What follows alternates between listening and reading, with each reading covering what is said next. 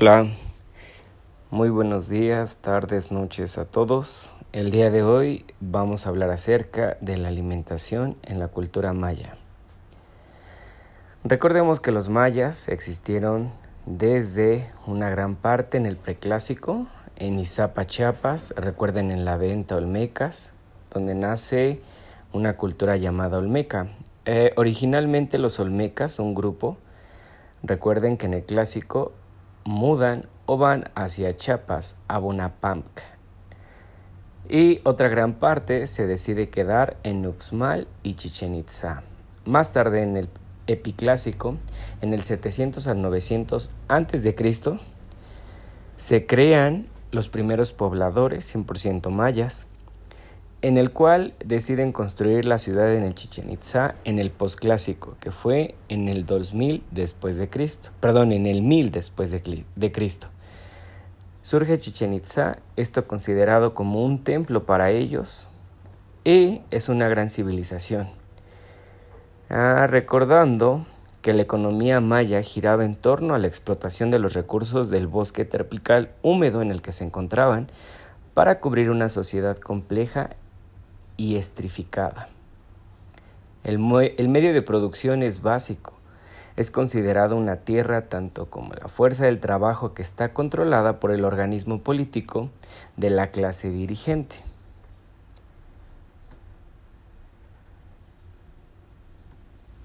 No sé si recordarán los frescos de Bonapamc. Bueno, Bonapamc son muros pintados conocidos antiguamente como Aki y conocidos como Isujuwitz, Cerro de Cipolite o Cerro Sopolite. Es un sitio arqueológico en una cultura maya en el estado de Chiapas. Y este sitio yace en una afluencia de un río, y recuerden que es el río Usumacinta, que es alrededor de unos 21, más o menos 21 a 22 kilómetros y estuvo subordinado mientras que este sitio es excesivamente impresionante en términos de tamaño, en una jerarquización de ciudades mayas en términos importantes en aquel entonces en la política. Bueno, estos murales tenían ah, pintados cronológicamente, por ejemplo, gran parte de su conocimiento y su alimentación de los mayas, ellos prácticamente adoraban a los jaguares, sacrificaban a algunos de ellos, pero también consumían algunas carnes de ellos, otros no eran considerados para consumo humano, y los recursos de la tierra podían dividirse, por ejemplo, en vegetales y animales. Entre los primeros, los vegetales, era importante para ellos el maíz, al que siguen tubérculos. Son muy importantes hasta el día de hoy, por ejemplo, el chile, la calabaza, los frijoles, el cacao, la vainilla, el ramón o el árbol de pan. Bueno, algunos lo conocen más como el árbol del pan. El ramón, para ser más específicos, ah, es un árbol de la familia del morocay, división que tienen un género, por ejemplo, las plantas que provienen, en este caso, de la región mesoamericana, que va desde Perú hasta Guatemala, El Salvador, Honduras y en este caso nuestra región de Chiapas. Es un árbol ah, muy parecido la hoja al eucalipto, nada más que en este trae una savia luchosa y dulce y pegajosa corteza. Ah, también tenemos, por ejemplo, que el fruto es una drupa, más o menos tiene un diámetro de 2 a, de a 3 centímetros, ah, que es algo carnoso y comestible, de color verde amarillento, cuando está madura, y tiene un sazón o un olor muy muy dulce. La drupa también contiene generalmente en su centro semillas. ¿Vale? Bueno, seguimos con los zapotes, que era un nombre usado por varias frutas tropicales como en Mesoamérica y la porción de Sudamérica.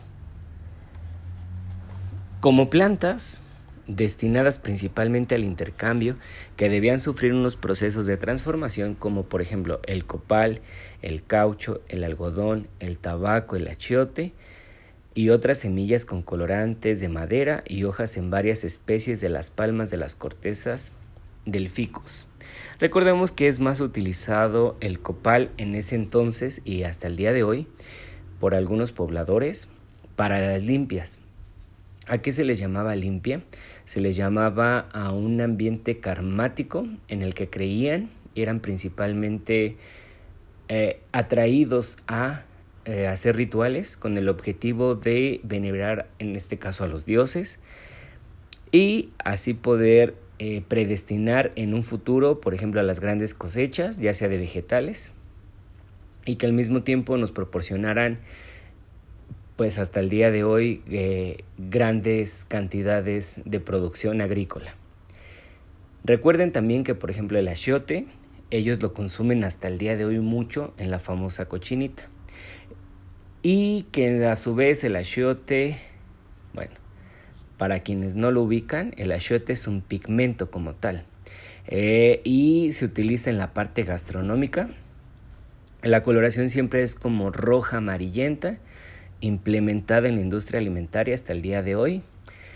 Y este se extrae, por ejemplo, de sustratos de, semillas de arbustos, también conocidas como achiote, o en este caso el nombre botánico por el cual lo encuentran sería Vixia orellana nativo, por ejemplo, de la América tropical, justo donde se encuentran los mayas. Eh, los mayas, pues se recuerden que aparte de utilizarlo como una especie colorante, también lo utilizan para ritos religiosos y la asociación, por ejemplo, para los dioses con la lluvia. Regresemos a la parte de los animales los animales que estos cazaban o pescaban con destino a la alimentación o para aprovechar pieles, por ejemplo huesos, dientes, grasa, eran venados, armadillos, pájaros de rico plumaje, jaguares, iguanas y en los ríos y lagos y costas de los mares una gran variedad de peces, por ejemplo los molúsculos y los crustáceos. Para el cultivo del maíz se utilizaba un sistema de producción llamado de la milpa, proceso de rotación de cultivo que permitía recoger abundantes cosechas para la, la subsistencia e intercambio, perdón, subsistencia e intercambio. Se trataba de una tala o quema de zonas selváticas dejando después de la cosecha, que la naturaleza se regeneraba. El día de hoy lo tenemos, por ejemplo, como pequeñas modas o pasajes donde vemos que grandes campos, por ejemplo, la gente considera que debe de quemar entre la temporada de diciembre y primavera esos pastizales que están muy muy verdes para que, por ejemplo, cuando venga la época de lluvia podamos tener a lo mejor una cosecha o en este caso unos árboles frutales aún más abundantes, ¿no? Ellos así siempre lo consideraban.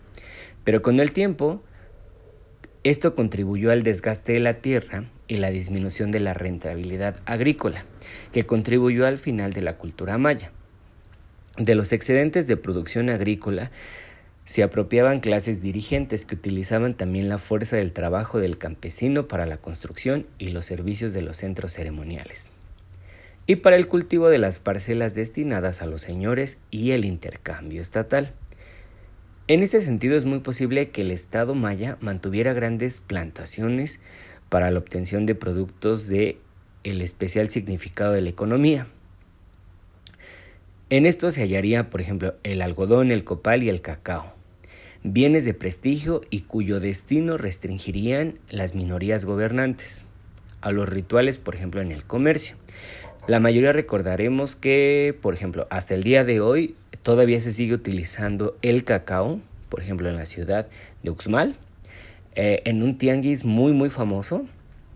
Uno llega, eh, cambia, por ejemplo, en este caso, dólares o monedas, pesos mexicanos, a cambio de cacao. Cuando uno entra al tianguis, porque es propiamente un tianguis, una comercialización que se hace, eh, venden objetos, por ejemplo, de diversos este, esquemas. Puede haber, por ejemplo, comida, guaraches, ropa, vestimenta, eh, pequeños eh, recuerdos que uno puede contraer, pero todo se debe de hacer a través de un intercambio de cacao.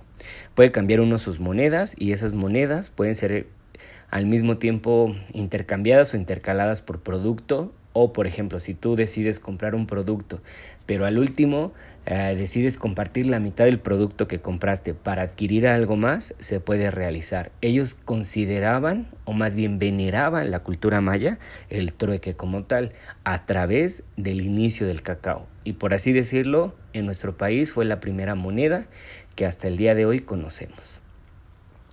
Bueno pues hasta aquí es un poco de el podcast que les quería hablar acerca de la cultura maya y su alimentación y también por ejemplo la forma en la que comercializaban esa misma alimentación.